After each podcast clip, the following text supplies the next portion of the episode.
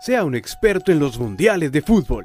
10 datos de Corea y Japón 2002. Después de 72 años, la Copa del Mundo se hizo en el continente asiático. La unión de Corea del Sur y Japón posibilitó un mundial tecnológicamente brillante con 20 estadios, la mayor cantidad de la historia. Se aumentaron a 23 el número de jugadores por equipo. Se determinó que el campeón ya no clasificaría en forma directa para la Copa siguiente.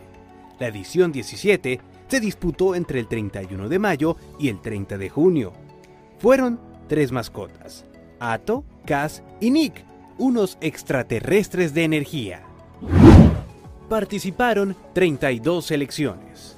Alemania, Arabia Saudita, Argentina, Bélgica, Brasil, Camerún, China, Corea del Sur, Costa Rica, Croacia, Dinamarca, Ecuador, Eslovenia, España, Estados Unidos, Francia, Inglaterra, Irlanda, Italia, Japón, México, Nigeria, Paraguay, Polonia, Portugal, Rusia, Senegal, Sudáfrica, Suecia, Túnez, Turquía y Uruguay. Antes de iniciar la Copa del Mundo, la selección de Inglaterra hizo una pequeña pretemporada de tres días en Dubái.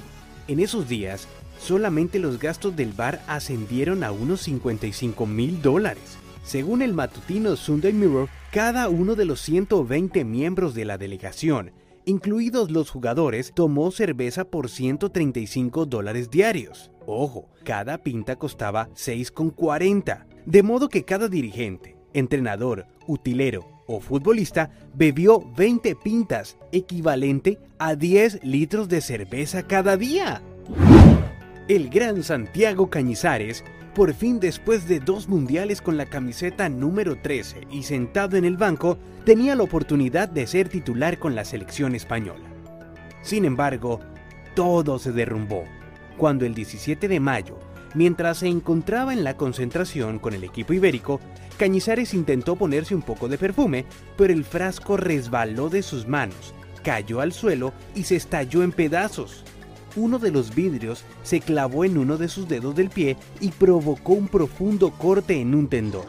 La gravedad de la lesión obligó a Santiago Cañizares a salir del equipo y el titular de la Roja fue el joven Iker Casillas. Francia, que defendía el título y hacía parte del Grupo A, fue eliminado en la primera ronda, cosa que no sucedía desde Inglaterra 1966 con Brasil y que también había pasado con Italia en 1950. Tras el empate a cero frente a los uruguayos, los jugadores franceses no encontraron mejor manera de descargar su bronca que destruyendo todo el mobiliario del vestuario del estadio Asiat Main de la ciudad coreana de Busan. La violenta reacción de los galos obligó a su entrenador a pedir disculpas a las autoridades locales y a la FIFA. Los cocineros de las delegaciones occidentales tuvieron demasiado trabajo en esta edición mundialista debido a las distintas tradiciones gastronómicas de los asiáticos, como por ejemplo, los españoles se manifestaron horrorizados por la costumbre coreana de comer perro, así que un grupo de periodistas ibéricos llegó a comprar a un perrito en un mercado de alimentos de Ulsan. Todo esto para salvarle la vida ante su inminente destino en una olla, y se lo regalaron a los jugadores. Los futbolistas adoptaron al perrito como mascota y lo bautizaron Camachín en honor a su entrenador José Antonio Camacho.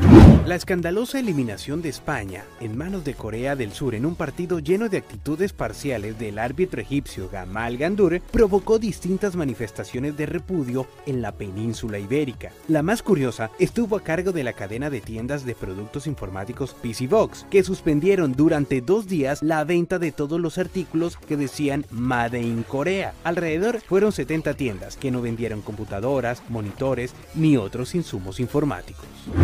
Para la semifinal ante Turquía, Ronaldo se hizo un corte de pelo muy particular. Se afeitó la parte superior y posterior del cráneo y se dejó una especie de rombo de unos 10 centímetros de ancho sobre la frente. Dijo que simplemente era un cambio de look, pero no por nada importante. Pero, error. Si había algo importante.